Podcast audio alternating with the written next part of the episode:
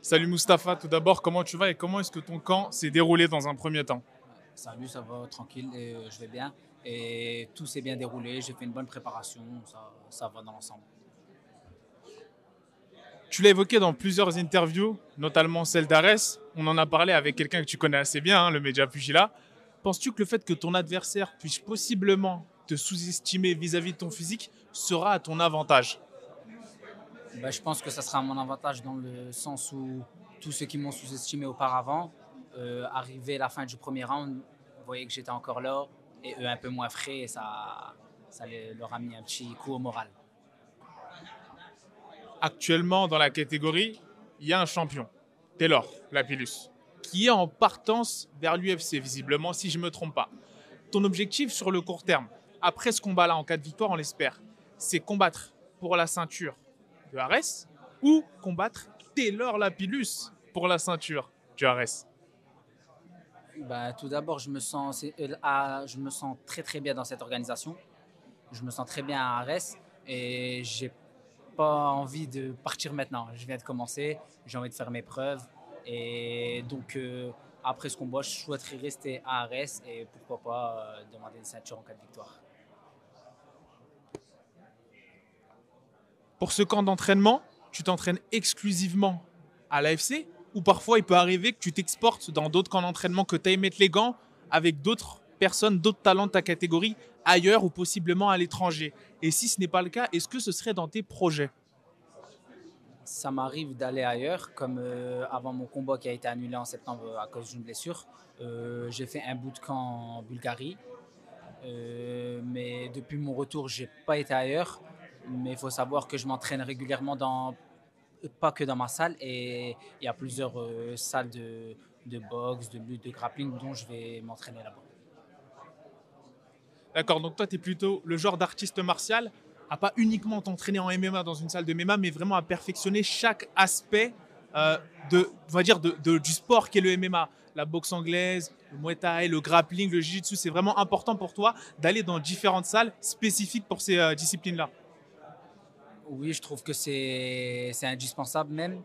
Euh, après, j'ai la chance d'avoir euh, des très bons sparring euh, qui sont à l'aise dans chaque discipline. Donc, on va dire que je trouve quand même mon bonheur dans ma salle. Et grâce à mes partenaires qui, certains sont plus, plus forts en boxe, certains plus forts en lutte, plus forts en grappling, ça m'aide beaucoup. Si je ne me trompe pas, lors de ton dernier combat, tu as combattu alors que tu étais blessé à la main. Est-ce que tu peux nous en dire un peu plus sur, euh, on va dire, la rémission de cette blessure Et dans un second temps, est-ce que tu peux nous dire comment, où est-ce que tu vas puiser cette force de faire une telle prestation lors de ton dernier combat alors que tu étais blessé à la main? Euh, je m'étais fait mal juste un peu avant le, le combat, deux semaines avant, il me semble. Et, mais pour ce combat, ça m'a pas handicapé parce qu'avec l'adrénaline, euh, j'ai pas, j'ai, pas senti. Je suis quelqu'un qui, quand il rentre dans, la cage, j'essaie de tout donner et faire abstraction à tout au, reste. Tu feras face à un adversaire très explosif. Dans quel compartiment tu penses que ton adversaire pourrait être le plus dangereux, sans dévoiler un quelconque game plan? Est-ce que tu penses que sa dernière performance, justement, face à Taylor, euh, la Pilus, est un combat. ré- Alors, qui est un combat référence, puisque vous deux, vous, allez- vous allez vous allez l'affronter? Justement, est-ce que tu peux me dire ce que tu penses de cette prestation-là, de, de Peña, face à Taylor Lapillus Je pense que ça reflète pas son vrai niveau et je m'attends à avoir un autre adversaire euh, en face de moi demain soir dans la cage. Mais je me suis préparé pour ce, cet adversaire qui est selon moi solide et je pense que je l'attendrai nulle part. J'irai où il faut y aller. Si c'est faut lutter, on va lutter. S'il faut grappler, on va grappler. S'il faut striker, on va striker. Je refuserai rien ce jour-là.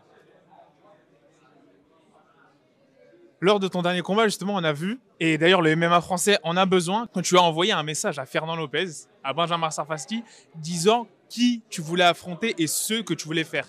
Tu as fait un call-out. Est-ce qu'on peut s'attendre, après une énorme prestation de ta part, on l'espère, à ce que tu envoies un autre message?